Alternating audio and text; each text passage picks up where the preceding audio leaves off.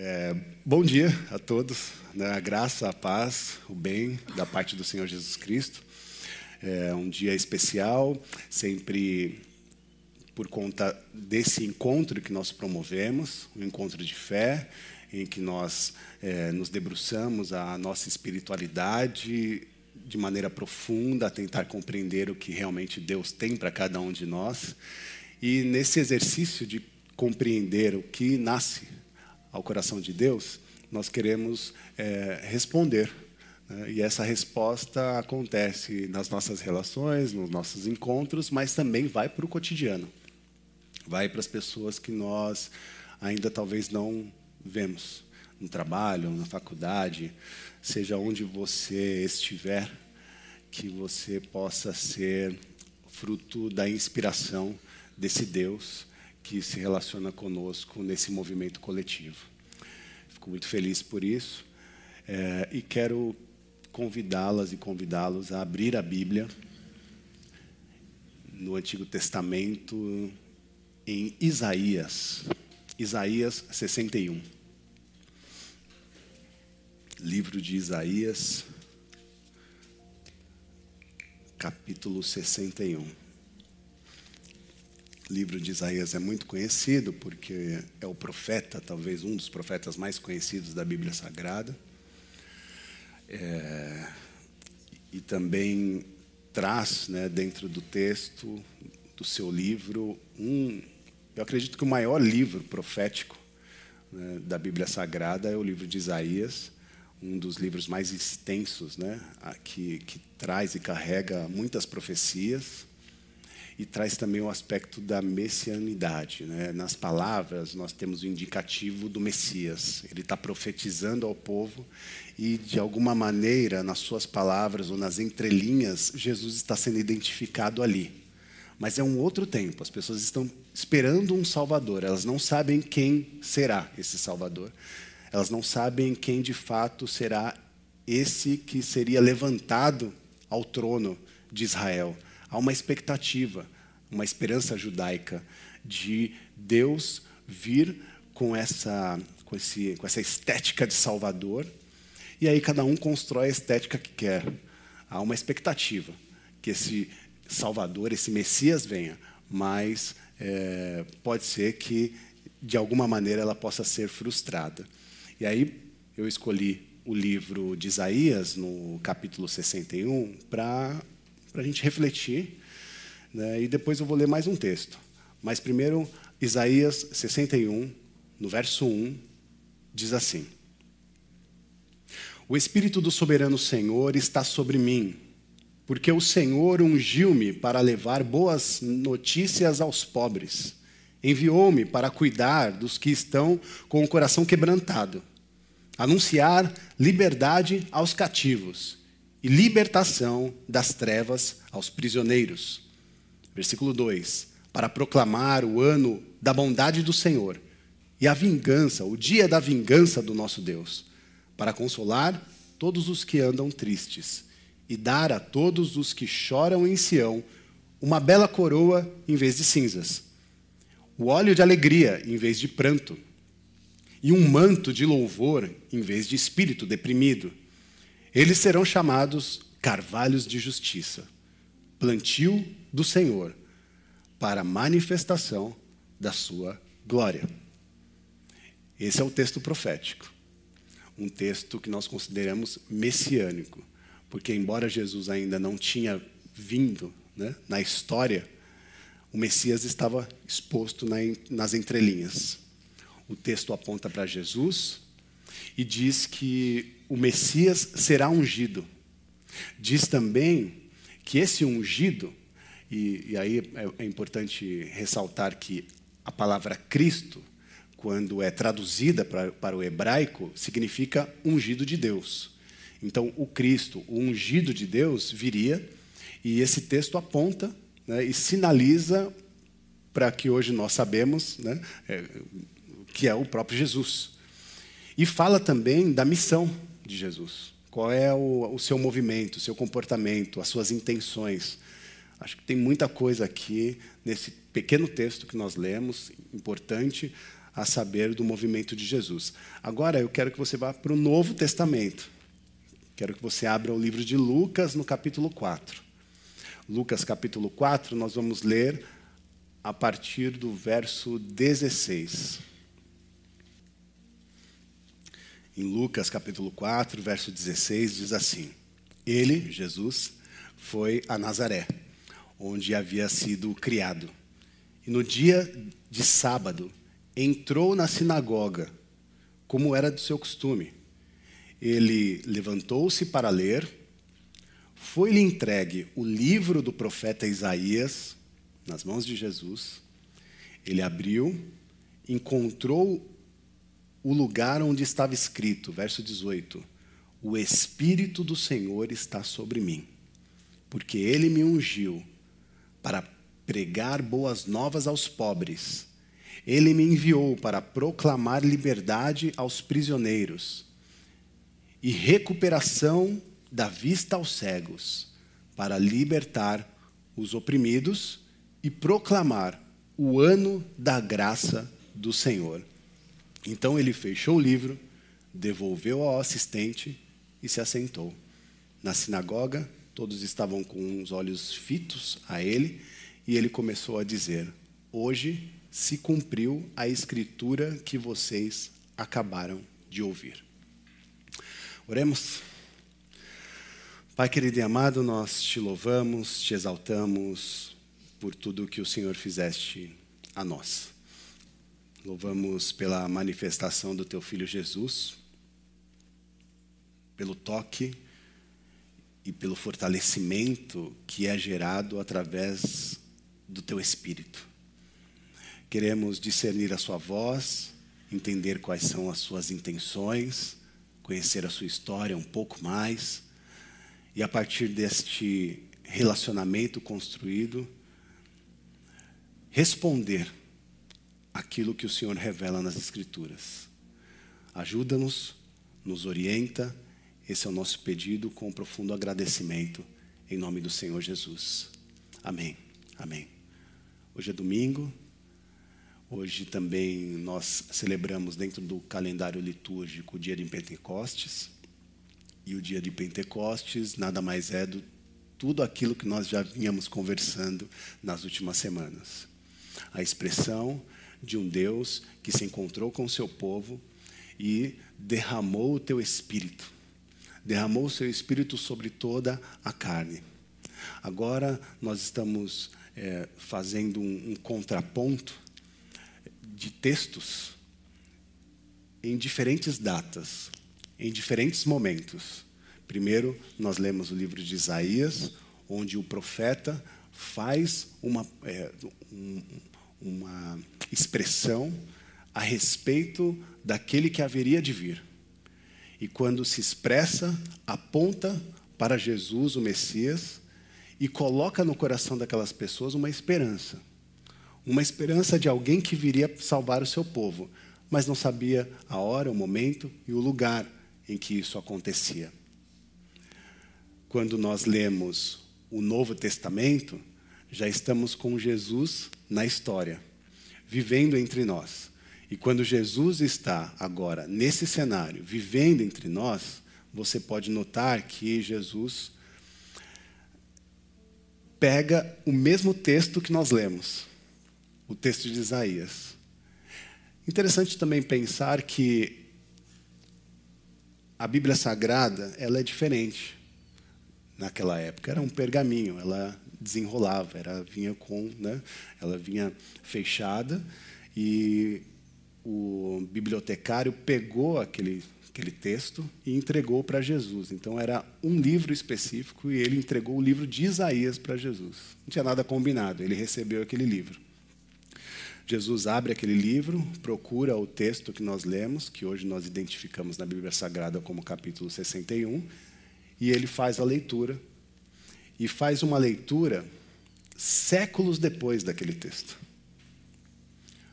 Mais ou menos oito a dez séculos depois, Jesus recebe aquele livro, abre o livro e faz a leitura do texto de Isaías 61. E quando ele lê o texto ele para na metade.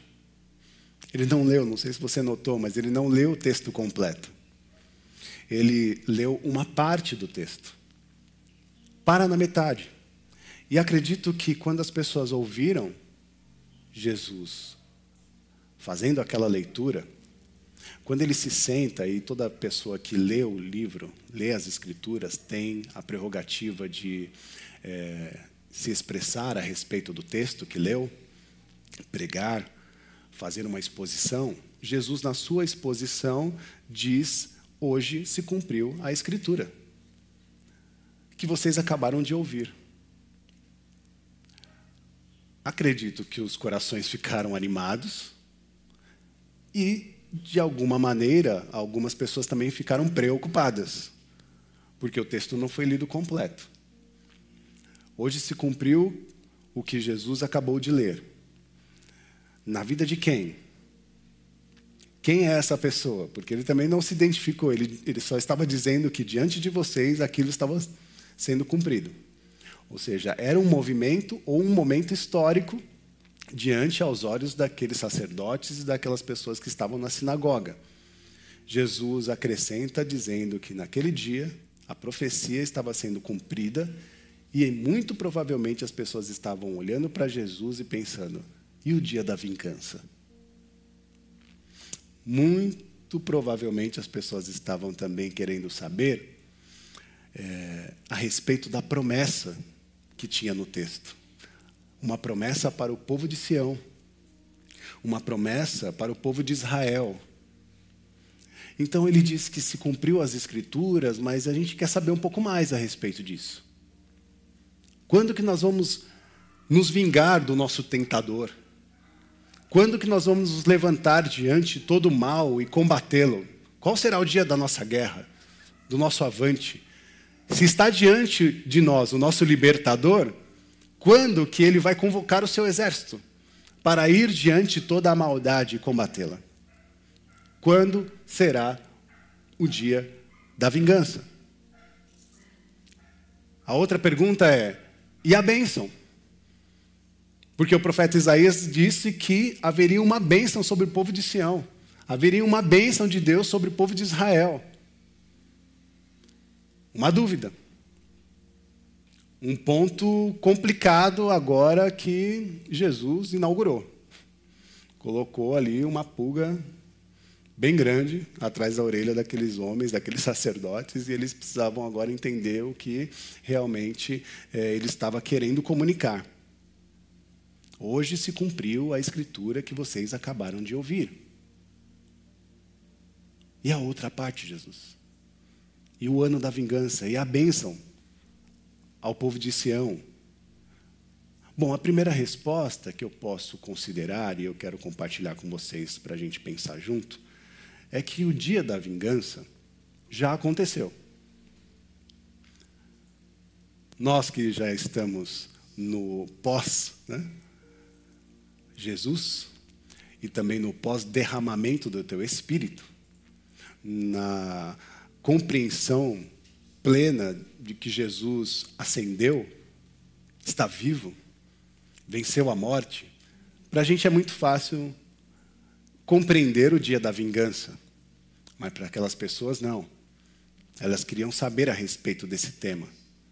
E talvez por isso Jesus ficou quieto, porque o dia da vingança haveria de vir.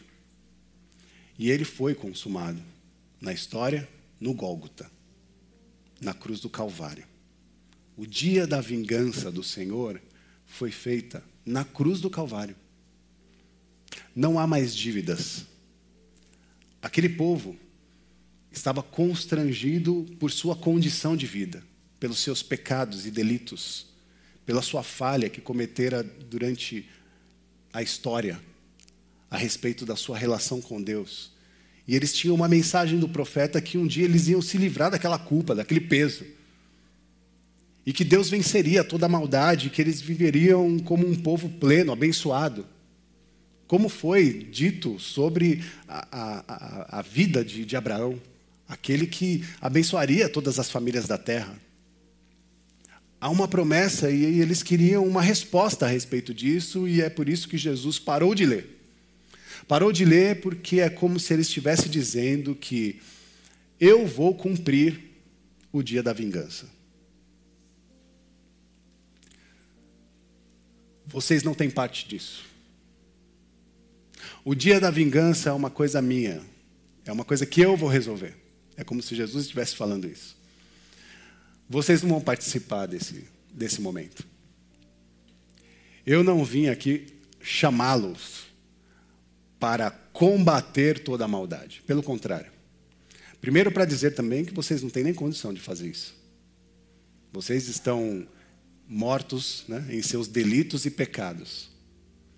Vocês precisam de um Salvador. E esse, esse a quem é, lhe pode confiar salvação, esse precisa ser um cordeiro santo, puro e imaculado, sem pecado. Não é o caso de vocês.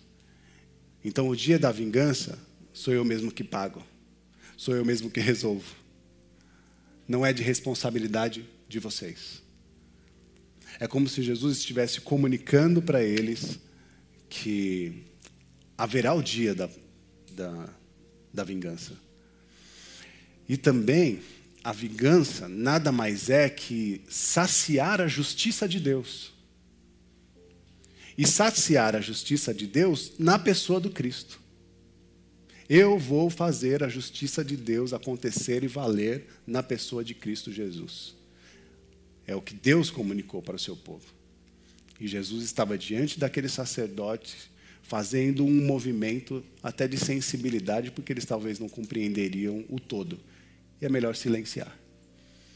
É melhor dar tempo ao tempo. O que agora era importante informá-los é que diante deles estava o Salvador.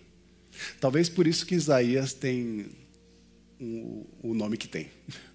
Porque o significado de Isaías no hebraico é o Senhor é a salvação. Talvez seja essa a identificação da sua expressão. E toda a justiça de Deus agora será saciada na pessoa do Cristo. E diante disso também nós temos hoje a compreensão, e é por isso que Jesus, na cruz do Calvário, disse: Está consumado. É por isso que Jesus, antes de morrer, disse: Está feito.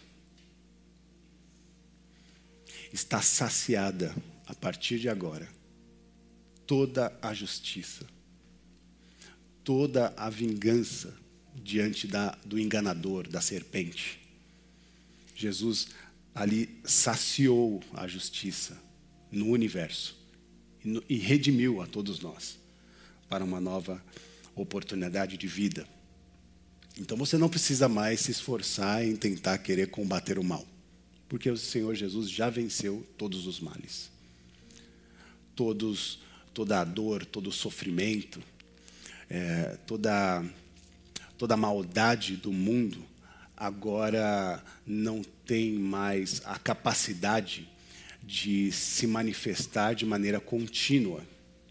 Porque na história, Deus deu para os seus filhos e filhas, aqueles que o aceitaram, a oportunidade de olhar para a maldade e dizer basta. Olhar para a maldade e dizer aqui você não tem espaço, aqui você não tem protagonismo. Porque a vida de Deus venceu em mim. E eu determino em minha casa, em minha vida, na vida dos meus filhos, na vida e, no, no movimento dos meus relacionamentos, que a vida de Deus terá ou dará todo o tom da minha existência. Essa é uma oportunidade que Deus contempla as nossas vidas, nos acolhe, nos envolve e nos repara nesse movimento de justiça, de amor e de graça. E aí o segundo questionamento.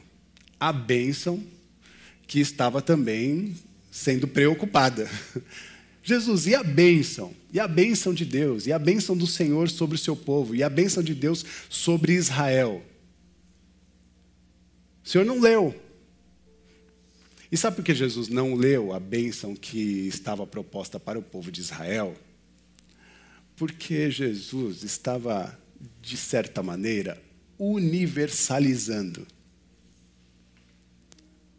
a experiência do acolhimento, universalizando a experiência da graça, universalizando a experiência do amor. Não é mais para um povo específico. Não trata-se de uma bênção que vai ser derramada sobre o povo de Israel. Não trata-se de uma bênção que será é, colocada sobre o povo de Sião, mas agora é uma bênção que alcança essas vidas, sim, contempla-os, mas se expande, se espalha, toca todos os povos, todas as línguas. Todos e todas agora têm a oportunidade, porque a bênção de Deus não é mais exclusiva.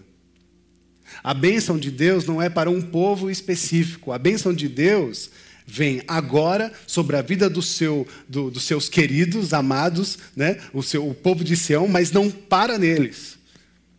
Se expande, se derrama e toca todos aqueles que estão à sua volta. Ou seja, a bênção de Deus agora está é posta como uma grande harmonia com todos os povos e línguas numa expressão de salvação plena, de salvação completa, uma expressão de salvação que acolhe todas as famílias da terra.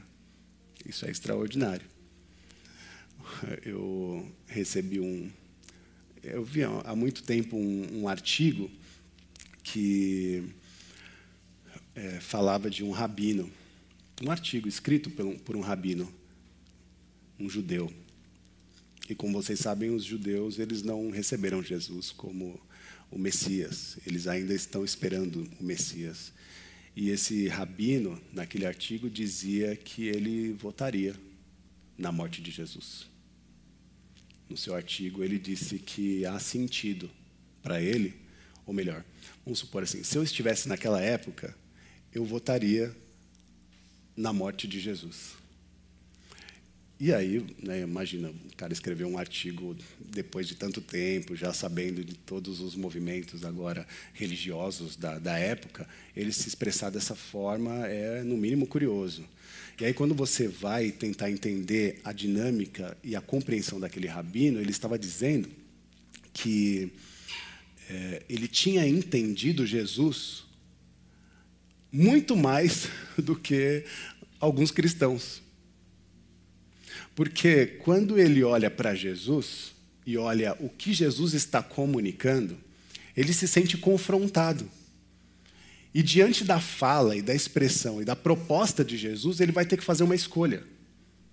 Ou ele escolhe Jesus como Messias, ou ele escolhe sustentar o Estado de Israel. Olha que situação complicada. Ou eu voto pelo Estado de Israel, pelo Estado, ou eu voto por Jesus, o Messias. Não é compatível a relação de Jesus com o Estado. Não é compatível a relação da religião com o Estado. Não é compatível ver é, a expressão de Jesus, como foi, de maneira extremamente contundente, acontecer dentro de um regime é, que estava organizado na sua estrutura, ou seja, Jesus está dizendo assim: olha, eu é, venho diante de vocês dizer que tudo agora que vocês é, receberão de Deus deve ser compartilhado. Não vai ser para um povo específico, agora vai ser para todas as famílias da terra. O quê? Como é que é, Jesus? Então você está dizendo que agora não tem mais Estado de Israel, agora tudo que Deus colocou e nos confiou, agora a gente vai ter que compartilhar? Vamos ter, que receber e, e, fazer com que essa partilha seja para com todos os povos e línguas, todas as expressões. E Jesus é exatamente isso. E aí, provavelmente, esse rabino, que tinha o coração muito mais para o Estado do que para a religião, votou ou votaria na morte de Jesus. Obviamente que ele olhou para Jesus e falou: Esse moço aí é um grande problema para a gente. Jesus estava dizendo que as promessas de Israel agora não são mais exclusivas, mas é para todo mundo. Portanto, Jesus disse no derramamento e no Pentecoste diz: saiam e inspire, se manifeste em todas as línguas, por todas as nações, até os confins da terra, cheios do Espírito Santo, que vocês possam compartilhar aquilo que eu vos dou Avisem para todo mundo que a salvação de Jesus chegou e agora ela será compartilhada. É hora de voltar. É hora de voltar aos braços do Senhor e se ver acolhido por Ele. Então, meus irmãos, qual a, a, a, mensagem de Jesus, ela está passando sobre as nossas vidas, e quando nós lemos um texto de maneira completa, provavelmente nós vamos ficar com essas preocupações. Primeiro ponto: o dia da vingança do Senhor será o dia que há de se cumprir todas as coisas. E esse dia da vingança agora foi consumado na cruz do Calvário. Isso tem que ter, tem que ficar muito claro na nossa consciência. Qual foi o dia da vingança e da justiça de Deus? Quando ela foi saciada? No dia que Jesus morreu na cruz no Calvário. Foi naquela expressão que ele, antes de morrer, disse: Está consumado. Está feito. E o segundo ponto é o ponto que ele anuncia e para de ler, quando ele diz: anunciando o ano da graça, o ano aceitável do Senhor. O ano da graça, o ano aceitável, é o ano que aceita todo mundo que não vai ser mais compartilhado para um povo específico, sem exclusividade, agora alcança todas as famílias da terra. Deus aceitou todo mundo. Eu e você fomos aceitos. Fomos aceitos. Você não pode mais dizer que se sente não aceito. Você não pode dizer que você não se sente incluído. Pelo contrário, você, diante do Senhor, tem a necessidade de expressar que você foi incluído pelo Senhor você não pode dizer, ah, eu não fui aceita ou aceito porque eu não fiz a coisa certa. Mas quem faz a coisa certa? Você só é aceito e aceita por Cristo porque ele cumpriu em si a vingança e a justiça de Deus. Ponto.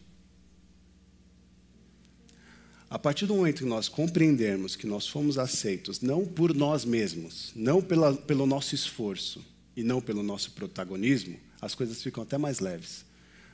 Porque a salvação é fruto da, do protagonismo do Criador, satisfeito na pessoa de Cristo Jesus, o nosso Senhor. Quando a gente é, entende isso, aí você pode dizer: ah, e agora? O que, que eu faço com isso? Tome as suas decisões.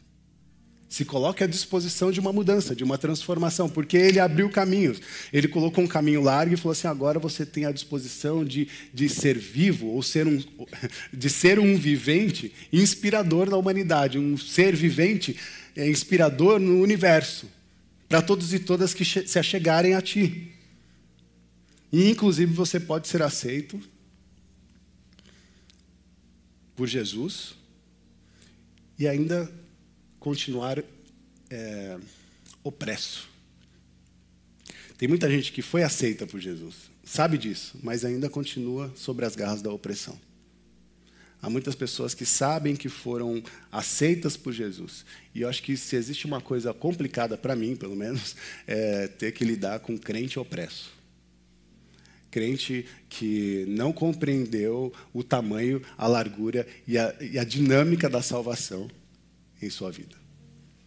Lidar com, com um crente opresso chega para mim até da dó, porque ele está sempre em dívida com Deus. Sempre está é, olhando para Deus e fala, ah, Deus, por que o Senhor está fazendo isso comigo? Por que, que eu estou passando por essa situação? Por que eu estou recebendo essas punições? É um tipo de leitura a Deus. Você crê em Deus, mas você acha que Deus é um agente punitivo, que se manifesta a partir dos seus erros e desacertos. É como se você errasse e Deus estivesse atrás de você falando assim: ah, vou colocar uma pedra no caminho dele para ele tropeçar. Sério, gente, francamente, Jesus não, Deus não faria esse tipo de coisa. Jamais. Né? Não importa seus erros, suas falhas, as coisas que você cometeu, compreender que Deus está perseguindo você, vendo você ah, ah, cometer um errinho, cometer um pecado, ah, vou, agora eu pego ele. Não, Deus não está nesse movimento. Pelo contrário, ele está abrindo caminhos para que, se você houve um erro, se houve uma falha, que você tenha a oportunidade de ressignificar a sua experiência no mundo. Por isso a ideia do arrependimento, da metanoia, da mudança, da transformação. Se não houver mudança, se não houver arrependimento, se não houver metanoia, perdão, não há processo de ressignificação. Ah, Rafa, mas eu acho que eu estou sofrendo por causa disso ou daquilo. Eu estou sofrendo e estou passando essa barra por conta das coisas que eu fiz ou que eu, que eu cometi. É complicado. Não dá, não dá. O máximo que eu penso é que Deus está dizendo para nós: tudo bem, realmente, o que você fez foi uma grande besteira. O que você fez foi uma grande bobagem. Mas você está sofrendo porque você quer. Porque Deus não te, não te joga num lugar de sofrimento. Você está sofrendo porque você quer que você entende ou acha que você tem que ser punido. Isso é uma coisa da sua cabeça, uma construção da sua mente e da forma de relação que você construiu com Deus, porque Deus sempre está fazendo um movimento de acolhimento, de amparo. E o movimento de acolhimento, de amparo, ele é muito muito intenso, muito forte. Porque ele é datado com muita responsabilidade. Jesus foi punido já por nós. Você não tem que ser punido por ninguém. Jesus já foi punido na cruz do Calvário. Agora, se você acha que Deus te castiga, desculpe, Deus não é um ressentido. Deus não tem ressentimento nenhum. Pelo contrário, Senhor, pequei, errei, falei contra ti, me perdoa. Jesus, tudo bem, está perdoado. Vida que segue nova vida que segue. E aí depois você vai caminhando, caminhando, tal, e de repente você sofre uma situação. Aí você fala: "Ai, Deus, estou sofrendo isso por causa daquilo". E Deus meio que olha assim e fala: "O quê? Aquilo o quê? Aquilo lá que eu fiz lá, que foi por, por conta disso?" E Deus: "Do que você está falando?" Aquele erro, aquele pecado que eu, que eu cometi, que foi uma grande bobeira, foi, é por causa disso que eu estou passando por esse sofrimento. E Deus falou: eu não disse para você que eu ia esquecer. Eu não estou sabendo o que você está falando. Porque o perdão é isso. O perdão é esquecer. No máximo, o perdão é lembrar sem emoção. Ah, tá, lembro. Bobeira você ficar trazendo isso de novo. É que nem a mamãe fala para a criança: já passou, já passou. Esquece. Segue a vida. Então, sério, é, Deus não é mesmo um, um ressentido, Deus não castiga ninguém. E a gente pode concluir que se Deus não castiga ninguém, você se castiga. Aí é uma questão sua. Você está se castigando, não é Deus que está te castigando. Não quer andar com Deus? Tudo bem. Vai em paz. Se é que dá para andar em paz com uma ideia dessa na cabeça. Então, aguentar o peso, a luta, a dificuldade, dizendo que é um castigo de Deus, sério, não. Então, assim, errou, pecou, pecou e não, não, não, se arrependeu, vai querer continuar seguindo, né? Ah, todo mundo pode pecar, porque tem um pouco dessa compreensão também. Né? Se Deus é todo graça, e se ele perdoa assim, facinho, como você está falando, então não tem regra. Vamos, vamos pecar. Né? Porque teve, teve uma vez que eu estava fazendo uma, uma, uma, exposição parecida com essa, e alguém perguntou: então, se é, Deus perdoa todo mundo, e se Deus é amoroso, e se a gente está debaixo dessa graça, pecar e não pecar é uma questão, não é um problema. Então, todo mundo pode pecar. Eu falei: não. Na verdade, eu respondi sim. Eu respondo isso, né? Quando a pessoa pergunta, todo mundo pode pecar? Eu falo sim, todo mundo pode pecar. Só que aí aguenta as consequências.